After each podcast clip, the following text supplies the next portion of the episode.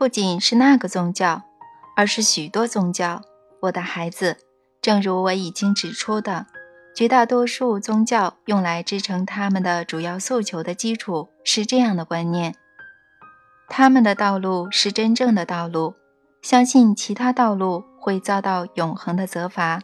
因而，宗教用怕而不是爱来吸引你们。然而，我最不愿意你们接近我，是因为怕我。你认为各个宗教会认可这句话吗？会将这个宣言变成他们的立场吗？我再说一遍，如果他们做出这个宣言，世界将会一夜之间改变。也许到时候我们就能不再自相残杀，也许到时候我们就能不再彼此憎恨，也许到时候我们就能不再重演科索沃和奥斯维辛的惨剧。就能终结爱尔兰无休无止的宗教战争，就能根除美国令人苦恼的种族争斗，消除世界各地造成众多血腥场面与灾难的民族、阶级和文化歧视。也许可以吧。也许到时候我们可以保证不会再出现马修·谢波德的悲剧，他被绑在。怀俄明州某个农场的篱笆上遭到惨无人道的毒打，然后因无人救治而身亡。这只因为他是个同性恋者。你能就同性恋说几句话吗？我到世界各地演讲、出席见面会或者举办进修营时，总是有人问：难道神就不能说几句话，让那些同性恋男女不再受到迫害或者歧视吗？做这种事的人往往打着你的旗号，他们说这么做符合你的教导和律法。我以前说过，现在愿意再说一次：只要爱是纯粹而真实的，那么表达这种爱的形式和方式就都是正当的。我对这个问题的立场是再清楚、坚定不过的了。但你如何定义纯粹和真实的爱呢？真实而纯粹的爱不会损害或伤害任何人，它会杜绝损害或伤害任何人的可能性。我们怎么可能知道别人会不会受到某种爱的表达的伤害呢？也许你无法每次都知道。当你无法知道时，你确实无法知道。这时，你的动机是纯洁的，你的意图是良善的，你的爱是真实的。然而，大多数时候你能够知道，大多数时候你确实知道。这些时候，你明白爱的表达会如何促使别人经验到伤害。在这些时候，你最好问：现在爱会怎么做呢？不仅是对你当前情感对象的爱，也是对所有其他人的爱。但这样的基本原则会导致我们无法去爱任何人。总是有人会说。某些人以爱的名义所做的某些事，会让他们受伤害。是的，有样东西本应疗愈人类的伤痛，却给你们带来了最大的伤害。那是什么呢？你并不理解爱的本质。爱的本质是什么呢？爱的本质是不讲条件、毫无限制，而且没有需求的。由于不讲条件。所以，他无需任何东西便能被表达。他不要求任何回报，他不会因为得不到对方的爱而抽回。由于毫无限制，他不会对别人施加限制。他没有终点，而是永远持续。他经验不到边界或障碍。由于没有需求，他不会拿走别人不想给他的东西。他不会保留别人。不希望他保留的东西，他不会给予别人不快乐的接受的东西，而且他是自由的。爱的本质是自由，因为自由是神的本质，而爱就是神，是得到表达的神。这是我听过最美的定义。如果人们理解它并实践它，一切将会改变。你现在有机会帮助他们理解和实践它。那我自己最好要理解它。你刚才说爱是自由，那是什么意思呢？是做什么的自由呢？是去表达你的真实身份中最欢乐的部分的自由。哪个部分呢？那个认识到你和所有事物、所有人是一体的部分。这是你的存在的真相，也是你的自我最急切。最热忱的想要拥有的经验。每当遇到某个我们与之有合一的感觉的人，我们确实想要拥有这种经验。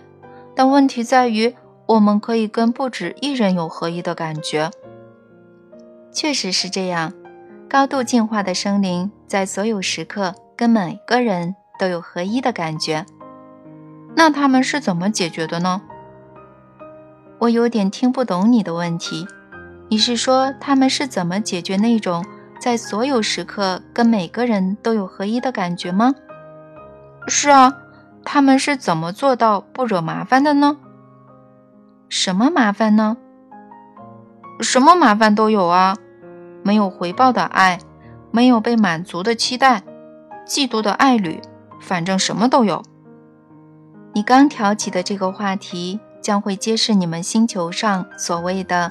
爱会带来痛苦和悲剧的原因，也将会揭示你们会很难相爱、很难去热爱神的主要原因。你在这里引入这个话题是很完美的，因为和神建立一份真正而持久的友谊的第三个步骤，正是热爱神。让我们温故知新吧。与神成为朋友的前三个步骤是认识神。信任神，热爱神。是的，每个人都热爱神啊。这个步骤应该很简单。既然这么简单，为什么你们有许多人很难做到呢？因为我们不知道怎样才算爱你。那是因为你们不知道怎样才算彼此相爱。在这个星球上，第三个步骤也许不是太容易。因为你们从未听说过没有需求的爱，从未实践过没有条件的爱，还认为没有限制的去爱每个人是错误的。依照人类已经创造的生活方式，在所有时刻与每个人有合一的感觉，真的会让你们惹上麻烦。你刚刚提到了造成这种麻烦的三个原因，你不妨将其称为。三大爱的终结者：一、需要；二、期待；三、妒忌。当这三者有任何一个出现时，你们无法真正的去爱别人，你们当然也无法去爱一个三者皆有的神。然而，这种神却正是你们信仰的，并且由于你们宣称你们的神这样并无不妥。你们也就认为你们这样也并无不妥，所以正是在这种环境中，你们试图创造和维护你们对彼此的爱。在你们受到的教育里，神会妒忌，神有许多期待，神非常需要你们的爱戴。如果对你们的爱没有得到回报，他就会用永恒的诅咒来惩罚你们。这些教会如今已融入你们的文化故事，它们深深根植于你们的心智之中。要将它们铲除，得费很大力气。然而，除非你们将其铲除，否则你们永远别指望能够真正的相爱，更别指望能够真正的爱我。我们该怎么做呢？要解决某个问题。你们首先必须先理解它，让我们逐步来检查这个问题的三个要素。需要是爱的杀手中最厉害的，然而你们人类大多数成员并不懂得区分爱与需要，所以他们混淆了两者，日常搞不清两者的区别。假如你想象有某样身外之物是你并不拥有的。而你又得拥有它才能快乐，那么你就是需要它，因为你相信你需要它，所以为了得到它，你几乎什么事都肯做。你将会努力获取你认为需要的东西。大多数人通过交易获取他们认为需要的东西，他们用已有的去交换想要的，他们将这个过程称为爱。是的，我们以前讨论过这个话题。没错，我们是讨论过，但这次我们要更深入地探讨它。因为理解你们怎么会有这种爱的观念是很重要的。你们以为这是向对方展示你们的爱的方式，因为你们接受的教育是神就是用这种方式展示他对你们的爱的。神提出了一桩交易：如果你们爱我，我就让你们上天堂；如果你们不爱我，我就不让你们上。有人曾对你们说，神的作风就是这样的，所以这变成了你们的作风。正如你刚才说的，既然神是这样的，那么我这样也并无不妥。正是如此，因而你们创造了一个每天将其付诸实践的神话故事。爱是有条件的，然而这不是真相，这是迷思。它是你们的文化故事的组成部分，却不是神的实在的组成部分。实际上，神不需要任何东西，因而不要求你们给他任何东西。神怎么可能需要某样东西呢？神是万物，是一切，是不动的动者，是所有你以为神需要的东西的来源。要明白，我拥有一切。我就是一切，我什么都不需要。明白这个道理，你才能认识我。认识你是与神为友的第一个步骤。是的，一旦真正的认识我，你们就能开始破除各种关于我的神话。你们会改变你们对我的身份和作风的认知，而一旦改变对我的作风的认知，你们就会开始改变。对你们的作风的认知，这是脱胎换骨的起点，这就是你们和神的友谊要做的事。他让你们脱胎换骨。听到这里，我很兴奋啊！没有人曾向我把道理解释得如此简单，如此清楚。那么你要认真听，因为接下来的解释是最清楚的。你们是依照神的形象和模样被创造出来的。这个道理你们向来明白，因为这也是你们受到的教育。然而你们弄错了我的形象和模样，因此你们弄错了你们可以呈现的形象和模样。你们认为我是一位有很多需要的神，我需要你们来爱我。现在有些教会倒是不说我需要你们的爱了，改称我只是渴望你们的爱。他们说。我只是渴望你们会爱我，但不会强迫你们。可是，如果我得不到你们的爱，就会无休无止地折磨你们。那渴望不就是需要吗？那算是什么渴望呢？所以呢，既然你们是依照我的形象和模样被创造出来的，你们认为你们经验到相同的欲望是很正常的，所以你们创造出。许多类似电影《致命的诱惑》的悲剧，但现在我要告诉你们的是，我没有需要。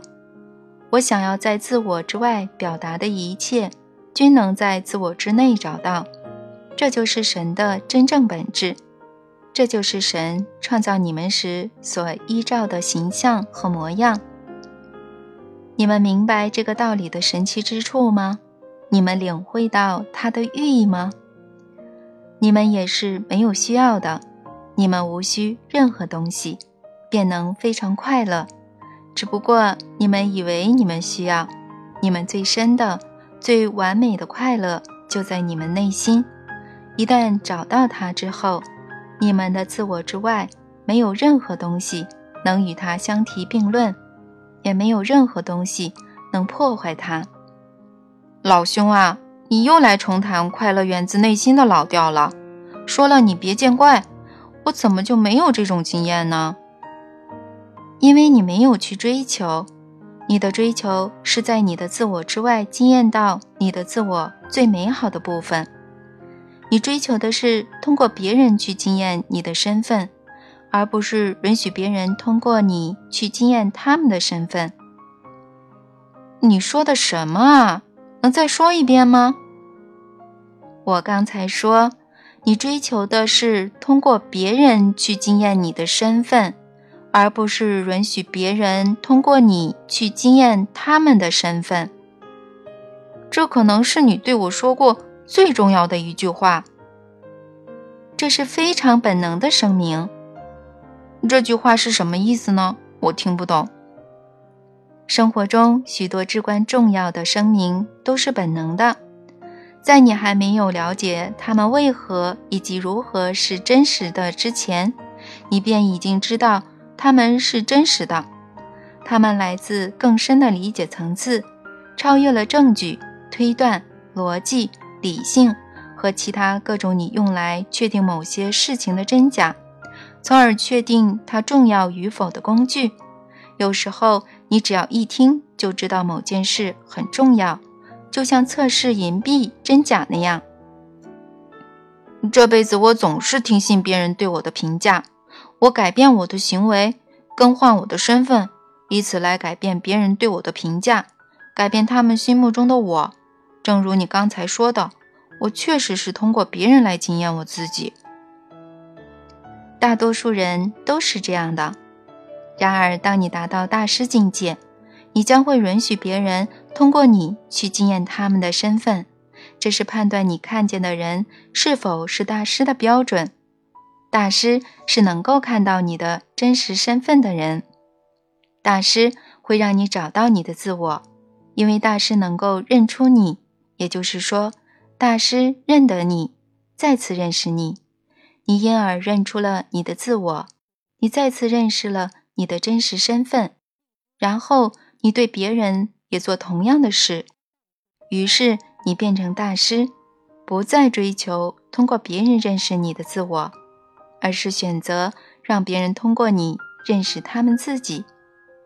所以我以前说过，真正的大师并非拥有最多学生的人，而是创造出最多大师的人。我如何经验到这种真相呢？我怎样才能做到？不再需要外界的认可，在内心找到快乐的源泉呢？走进你的内心，要找到内心的东西。你要走进你的内心，如果不走进你的内心，你将会一事无成。这句话你以前也说过。是的，所有这些道理我以前都跟你分享过，所有这些智慧我都曾给过你。你以为我会不让你及时听到这些伟大的真相吗？我为什么要隐瞒这些东西呢？你不仅在你以前和神的交谈中听过这些道理，在别的地方你也曾听到过。如果说这本书有什么揭示的话，那就是所有道理都已经被揭示，连你也已经被揭示给你的自我。这个揭示是神给予你的。它埋藏在你的灵魂深处，只要你瞥见它，只要你惊艳到它，哪怕只是电光石火的瞬间，你将会非常清楚地知道，没有身外之物能与内心之物相比。因外在刺激而起的感受，根本无法与内在的极乐相提并论。我再次告诉你，内心正是你的极乐所在之地。在那里，你将会再次忆起你的身份，再次惊艳到你无需你的自我之外的任何东西。在那里，你将会看到你的形象，那就是我的模样。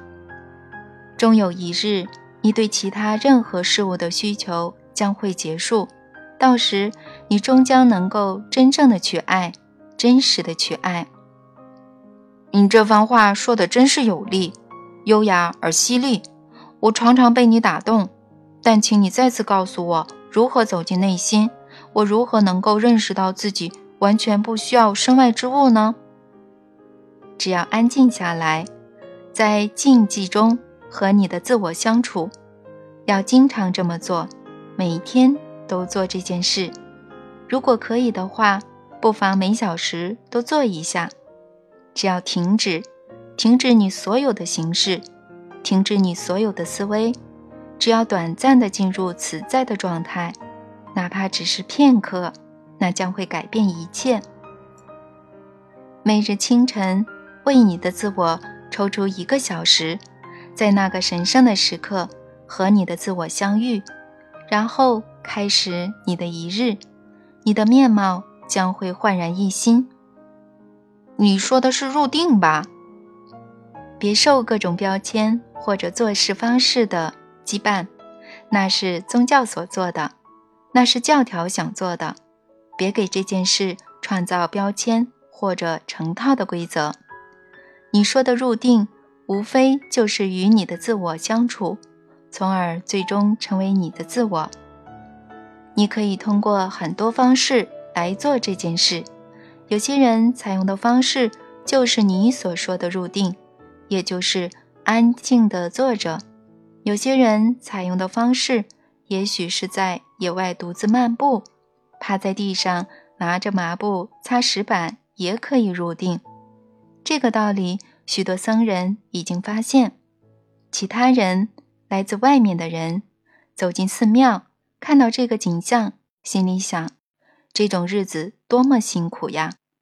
然而僧人内心深处是快乐的，是安详的。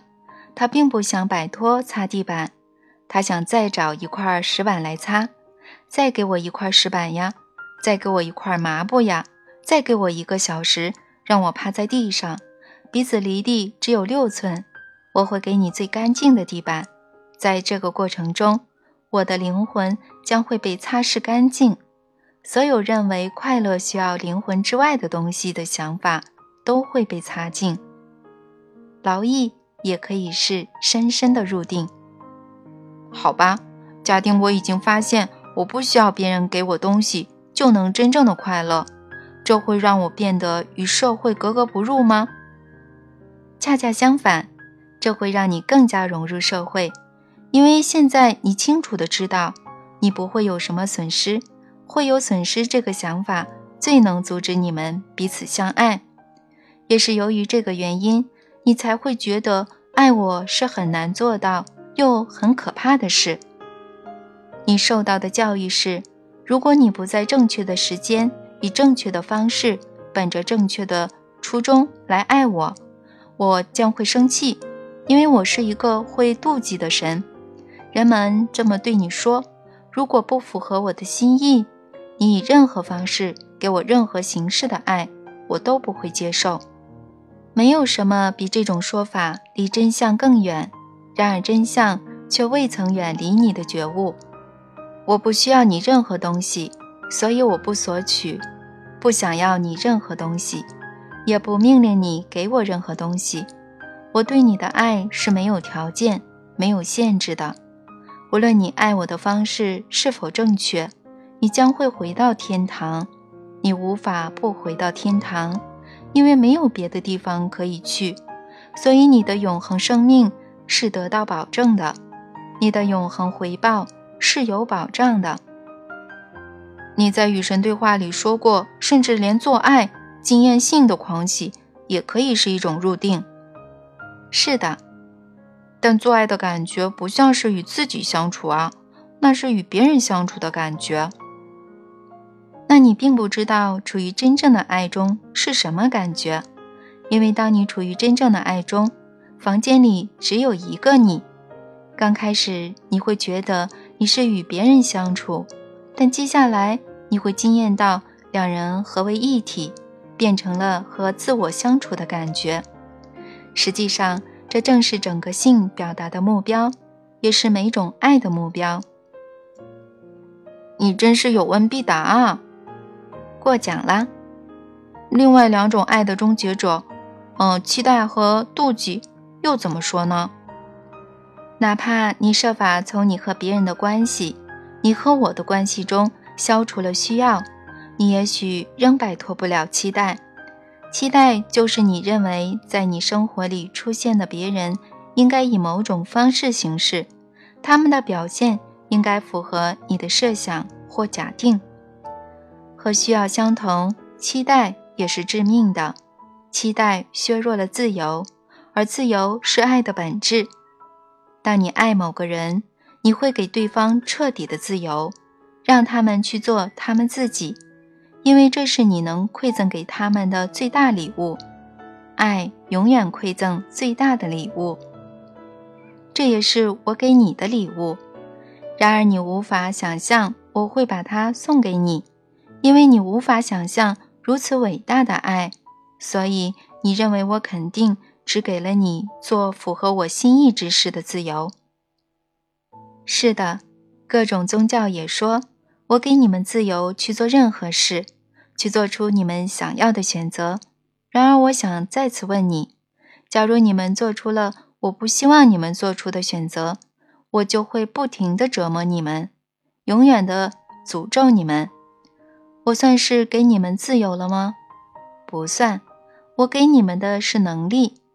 你们有能力做出想要的选择，却没有做出这种选择的自由。除非你们不关心后果，可是你们当然都是关心后果的。所以你们构造出这样的理论：假如我准备奖励你们上天堂，那么我会期待你们以我的方式行事。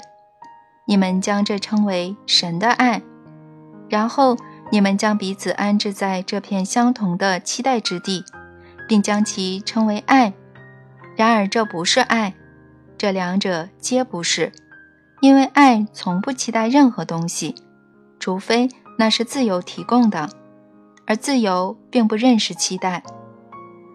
当你并不要求某个人以合乎你心意的面目出现，那么你就能放下期待。期待消失之后，你便能爱他们的本来面目。但这样，你先爱上你的本来面目才有可能，而这。又以你先爱上我的本来面目才有可能。为了做到这一点，你必须认识的是真实的我，而非你想象中的我。所以，与神为友的第一个步骤是认识神，第二个步骤是信任你认识的神，第三个步骤是热爱你认识和信任的神。这只要把神当成某个你认识。并且信任的人就可以做到。你能无条件的热爱神吗？这是个大问题。过去你也许思考过这个问题：神会无条件的爱我吗？但关键的问题是，你能无条件的爱神吗？因为你只能以你爱我的方式接受我对你的爱。哇，这句话也很重要。我又想请你再说一遍，我不能让这句话白白溜走。你只能以你爱我的方式接受我对你的爱。我想这对人类的恋爱关系也是适用的。当然了，你只能以你爱别人的方式接受他们对你的爱。只要他们愿意，他们可以用他们的方式爱你，而你只能用你的方式。接受他们的爱，你无法惊艳到你不允许别人惊艳的。这将我们引到这次解答的最后一个要素——妒忌。由于你们对神的爱是带着妒忌的，你们创造了神的爱也带着妒忌的神话。等等，你是说我们妒忌你？你以为神会妒忌这种观念是从哪里来的呢？你们竭尽所能，想要独占我的爱。你们试图成为唯一的拥有者。你们凶神恶煞地宣称我是属于你们的。你们宣布我爱你们，而且只爱你们。你们是神的选民。你们是受神护佑的民族。你们的教会是真正的教会。你们非常妒忌这种你们授予给自己的地位。假如有人说神一视同仁地爱所有人，神接受所有信仰，拥抱每个民族，你们就会说那是对神的亵渎，你们说神只能以你们宣布的方式爱世人，以别的方式就是对神的亵渎。肖伯纳曾经说过，所有伟大的真理刚开始时都是对神的亵渎。他说的对，这种充满妒忌的爱并不是我爱的方式，而且这是你们接受我的爱的方式，因为这是你们爱我的方式。这也是你们相爱的方式，他正在残杀你们。我是说真的，你们热衷于相互残杀、自我戕害，因为你们有各种妒忌的心理。如果你们爱别人，你们会对他们说，他们必须爱你们，而且只能爱你们。如果他们爱别人，你们就会妒忌。但是这还没完，因为你们不仅妒忌别人。你们还会妒忌工作、爱好、子女，妒忌任何将爱人的注意力从你们身上引走的东西。你们有些人甚至妒忌猫狗或者高尔夫球赛。妒忌有很多形式，它有许多面目，没有一个是漂亮的。我知道，我曾深深地爱上一个叫做道安的女人。有一次，她让我感到。炉火中烧，我对她表达了我的感受。她非常镇定地对我说：“尼尔，你这样不是很可爱哦。”我永远不会忘记那句话。他直截了当地说出来，完全不带感情色彩，直陈事实。他既不反驳我刚说过的话，也不长篇大论地为他之前说的话辩论，他只是把这个想法摆出来。我立刻哑口无言。道恩给了你一份伟大的礼物。是啊，确实是。尽管如此，我还是很难克服妒忌的心理。就在我以为我终于摆脱他的时候，他又会出现。我觉得他好像在跟我玩捉迷藏，我连他在哪里都不知道。事实上，我发誓我没看到他，但紧接着他就会突然出现。我想现在我惊艳到他的次数变少了。但如果我说我再也不会妒忌，那肯定是在说谎。你正在克服它，这就够了。你认出了它的本质，这是很好的。但我如何摆脱它呢？我知道有些人已经彻底的摆脱它，他们是怎么做到的呢？我也想做到。你是说你妒忌那些不会妒忌的人吗？听起来很滑稽耶。聪明啊！你真聪明，你知道怎么做到吗？我当然知道了，不知道我干嘛说这么多呀？好啊，那答案是什么呢？别再认为快乐取决于身外之物，你就能摆脱妒忌；别再认为爱是相互交换，你就能摆脱妒忌；别再试图独占别人的时间、精力、资源或者爱。你就能摆脱妒忌，好吧？但我怎么做到这些呢？为你的生活找个新的理由，要明白生活的目标与你从生活中得到什么有关，而与你为他付出了什么有关。这对关系而言也是适用的。生活的目标是依照你对你身份最远大的期许，重新创造你的自我。它是宣布和成为，表达和实现，经验和认识你的真实自我。这并不需要你的生活中有其他人，或者有某个特别的人来做出什么贡献。所以你可以爱别人，却无需他们的任何东西。因你爱的人去玩高尔夫球，或者在办公室工作，或者躺在别人的怀里而妒忌，这种心理之所以会出现，只是因为你以为当你爱的人快乐时，你自己的快乐便会减少。也可能是因为你的爱人永远陪着你，你才会快乐。对方要是去陪别人或者做别的事，你就会不高兴。正是如此，但是等一等啊！你是说，哪怕我们的爱人躺在别人的怀里，我们也不该妒忌吗？你是说，出轨是可以的吗？可以和不可以这种东西是不存在的，这些是你们捏造出来的标准，你们不停地创造它们，不停地改变它们。有些人说，这正是当今社会的问题所在。我们缺乏灵魂责任和社会责任，我们总是根据不同的目标来改变价值观念。你们当然是这样了，生活就是这样的。如果你们不那么做，生活将无法继续，你们将无法取得任何进步。你们真的想要永久维持旧的价值观吗？有些人是想的。难道他们想要像几个世代之前那样，将女人吊在城市的广场，污蔑称她们为女巫？难道他们想要教会派遣士兵进行十字军远征，杀害成千上万不肯承认你们的宗教是正教的人？但就你举的这些历史往事而言，人们的行为来自错误的价值观，而非旧的价值观。我们已经超越了那些行为了，是吗？你没有看到你们的这个世界的境况吗？然而那是另外一个话题了。我们先来谈谈目前这个话题。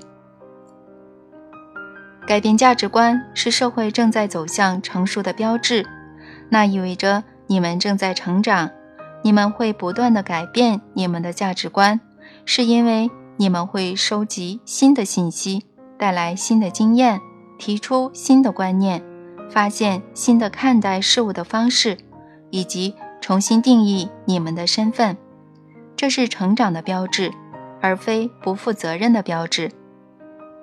那么，按照你的说法，允许我们的爱人躺在别人怀里，也是成长的标志喽？不因之而失去安宁的心态。不因之而自暴自弃，不因之而自杀，不因之而杀人，才是成长的标志。所有这些事，人类都曾做过，哪怕是现在，也有人由于这个原因而杀害别人，而你们大多数人由于这个原因而杀死你们的爱。好吧，我当然也不赞成杀人，但如果有人口口声声说爱你，却又躺在别人的怀里，你怎能不杀死你的爱呢？因为他们爱别人，就意味着他们不爱你吗？他们必须只爱你，他们给你的才会是真爱吗？你是这么想的吗？是啊，你说对了，许多人都会这么想。是啊，你说对了。怪不得你们很难接受神一视同仁的爱每个人。我们又不是神了。许多人需要一定程度的安全感。如果缺乏安全感，如果爱侣没有提供安全感，爱马上就会死。不管你是不是想他死，不是的，死的不是爱，死的是需要。你们决定的是，你们不再需要那个人，其实是你们不想需要那个人，因为那种需要给你们带来太大的伤害。所以你们做出决定，我再也不需要你来爱我了。你走吧，你想爱谁就爱谁，我不跟你玩了。事情就是这样的，你们杀死了需要，你们并没有杀死爱。你们有些人实际上永远忘不了爱。朋友会说你们旧情未忘，你们确实未曾忘记那爱情的光芒，那激情的火焰仍然在你们心中燃烧。明亮的，连别人都看得见。这种情况并不糟糕，这是应该的。结合你们自称的身份和本质，以及你们说想要的理想身份来看的话，如果你忘不了你和某个人的旧情，就不应该爱上别的人，对吧？你们为什么必须舍弃对一个人的爱，才能爱上另一个人呢？你就不能同时爱上不止一个人吗？许多人不能啊，他们不能同时跟许多人有那种关系。你是说性关系吗？我说的是罗曼蒂克关系，作为生活伴侣那种。有些人需要生活伴侣，大多数人需要。问题在于，大多数人混淆了爱和需要，他们认为那两个词、那两种经验是互通的，其实并不。爱某个人跟需要这个人毫无关系。你可以同时爱某个人和需要这个人，但你不会因为需要这个人而爱上这个人。假如你爱上某个人，是因为你需要这个人，那么你爱的根本不是这个人，而是这个人给你的东西。假如你爱别人，是因为你爱他们，不管他们是否给你需要的东西，你都爱。那么你的爱就是真实的。当他们确实没有你需要的东西，你就能真正的爱他们。要记住，爱是不讲条件、没有限制和毫无需要的。我就是这么爱你们的。然而这种爱是你们无法接受的，因为这种爱是你们无法表达的。这是人世间的悲哀。No，由于你们说。你们想要成为高度进化的生灵，你所谓的出轨是不可以的，那是因为它行不通，他不会让你们去往你们想去的地方。那是因为出轨意味着不忠，而在你们的灵魂深处，你们知道并理解，高度进化的生灵的一举一动，无不是忠于真相的，是时时刻刻忠于真相的，真相。不是他们说的话，真相是他们的本性。要成为高度进化的生灵，你必须永远忠于真相。首先，你要忠于你自己，然后忠于别人，然后忠于其他所有人。如果你不忠于自己，你就无法忠于任何人。因而，如果你希望你只爱某个人，却又爱上另外一个，那么你必须公开的、诚实的、直接的、清楚的，立刻说出来。这应该是可以被接受的吧？没有人被要求需接受任何事情。在高度进化的生灵之间，高度进化的关系里，每个人都在实践他们的真相。所有人都会说出他们正在经历的真相。如果有人遇到了某件事，他会直截了当地承认；如果有人觉得某件事不可接受，他会坦率地说出来。所有人会在所有时刻分享所有事的真相，他们把这当成庆典，而非允许。真相应该是某种被庆祝，而非被允许的东西。然而，你们无法庆祝你们被告知应当为其感到羞愧的真相。你们最常被告知应当为其感到羞愧的，莫过于你们的爱的对象、方式、时间和原因。你们被告知你们要为你们的欲望羞愧，为你们的激情羞愧，为你们的爱羞愧。无论你们爱的是跳舞、奶油。还是别人。如果你们爱的是自己，你们被告知，那就更应该感到羞愧了。可是，如果你们被禁止去爱那个要付出爱的人，你们怎么可能去爱别人呢？这正是你们面对神时遇到的困境。如果你们不爱你们的本质，你们如何能够爱我呢？如果你们无法看见，并宣布你们的荣耀，你们如何看见并宣布我的荣耀呢？我再次告诉你吧，所有的大师都宣布他们自己的荣耀，并鼓励别人也这么做。只要踏上通往你们自己的真相之路，你们就踏上了通往荣耀之路。因此，只要你们宣布将会在所有时刻向所有人说出所有事的真相。而且将会实践你们的真相，你们就踏上了这条路。在这条路上，出轨并无容身之地。然而，告诉某人你爱上别人并非出轨，这是诚实。诚实是最高级的爱。我的神啊，你又来了，你又说了一句值得贴在冰箱上的格言，请你再说一遍好吗？诚实是最高级的爱，我希望我能记住它，把它贴在你的冰箱上。哈哈哈，看来只要诚实，躺在别人的怀里也是可以的。我的理解没错吧？你这是去其精华，去其糟粕。嗯，我们人类喜欢这么做。我们喜欢将伟大的真理简化为结论，然后我们就可以就这些结论进行争辩。我明白了，这是你的用意吗？你想在这里跟我争辩吗？不是啦，我是真的想获取一些智慧，来指引我自己跌跌撞撞的人生路。那么你最好仔细听我说的每句话，并结合语境来理解我说的话，而不是对其进行断章取义。哦，我会纠正的。别纠正，要听取建议。做错事的人才需要改正，寻找方向的人需要的是建议。神给的不是纠正，而是建议；不是谴责，而是推荐。哇，老兄啊！我知道，我知道，又是一句值得贴在汽车保险杠上的格言。是啊，这当然是。你想贴多少汽车保险杠就贴多少，也可以印在短袖衬衫上，把这句话传出去。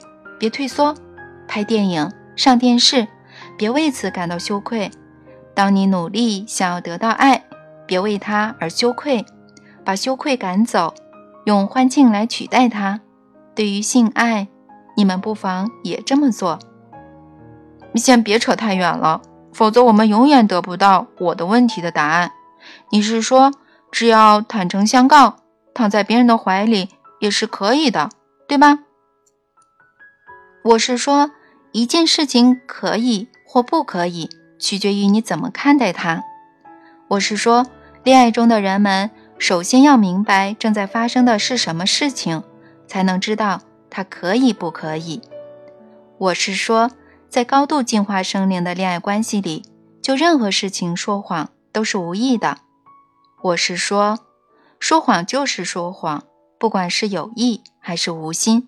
我说的是，全部真相被说出之后，你是否能爱一个旧情未忘或者另有新欢的人，取决于你认为什么样的恋爱关系是最合适。最舒服的，而在大多数情况下，这又取决于你认为你需要从别人那里得到什么才会快乐。我是说，如果你什么都不需要，你就能够无条件的、没有限制的去爱别人，你可以给他们彻底的自由。是的，但这样一来，你和他们可能不会成为终身伴侣了。可能不会。也可能会，如果你达到大师的境界，你做出决定和选择的基础将会是你的真实感受，而不是别人的想法，也不是你所处的社会围绕终身伴侣建立起来的传统，更不是对别人的评价的顾忌。大师给了他们自己做任何选择的自由，也给他们爱的人同样的自由。自由是生活的基本概念和基础，因为自由是神的本质，所以以任何方式削弱、限制、束缚或者消灭自由的制度，都是有害于生活本身的制度。自由并非人类灵魂的目标，而是它的本质。灵魂的本质是自由的，因此缺乏自由是对灵魂的本质的违背。在真正达到光明境界的社会。自由不是被当成权利，而是被当成事实。它是某种自在的东西，而非某种被赐予的东西。自由不是被赐予的，而是天赋的。能够在光明社会观察到的现象是，所有生灵自由的彼此相爱，并以诚恳、真实和对当时而言适当的方式。自由的表达和展现彼此的爱。至于哪种方式对当时而言是适当的，则由恋爱中的人们决定。光明社会不存在各种相关的法律法规、社会谨记、宗教束缚、心理障碍、部落风俗、潜在规则，来规定人们可以在何时何地以何种方式爱上何人，或者不可以在何时何地以何种方式爱上何人。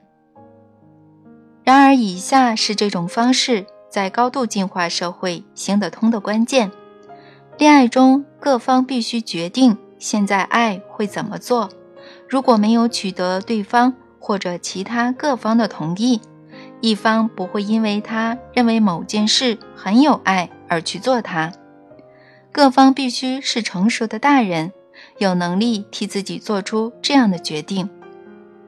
这打消了你刚才想到的关于虐待儿童、强奸和其他形式的。个人侵犯的疑虑。假如我是第三方，另外两方认为某件事很有爱，但我并不觉得，那该怎么办呢？那么你必须告诉其他各方你对这件事的感受，你的真实想法，然后依照他们对你的真实感受做出反应。你再确定在你和他们的关系中有哪些是你想要改变的。但万一不是那么容易呢？万一我需要他们呢？你越是不需要别人的东西，你就越能够爱他们。你怎么做到不需要你爱的人的东西呢？如果你爱的不是他们的东西，而是他们的人，那么你就能做到。但那样他们就能践踏你了。爱别人不等于你必须不再爱自己。给别人完全的自由，不等于给他们虐待你的权利，也不等于为了让别人过上他们想选择的生活，就要你自己画地为牢，过上你不愿选择的生活。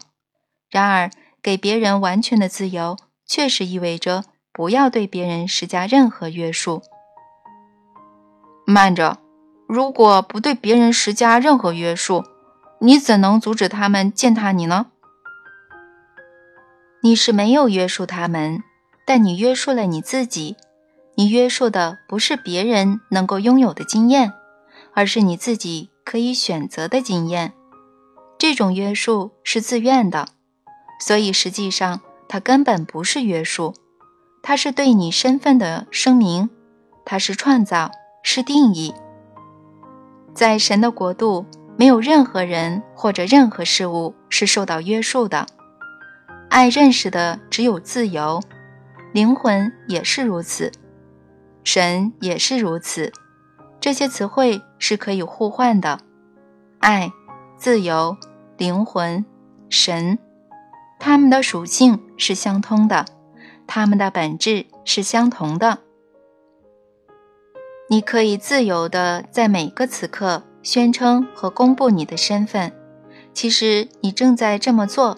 哪怕你并不自知，然而你并没有公布别人的身份的自由，也没有宣称别人必须怎么样的自由，这是爱不会做的，也是神不会做的，而神其实就是爱的本质。如果你愿意宣称和公布你是一个需要独占别人的爱才会快乐，才会觉得舒服，才会认为合理，才会觉得有安全感的人。你有这么宣布的自由，你将会通过你在每一个事件中的行动来展现这种自由。你的行动将会是你的宣言。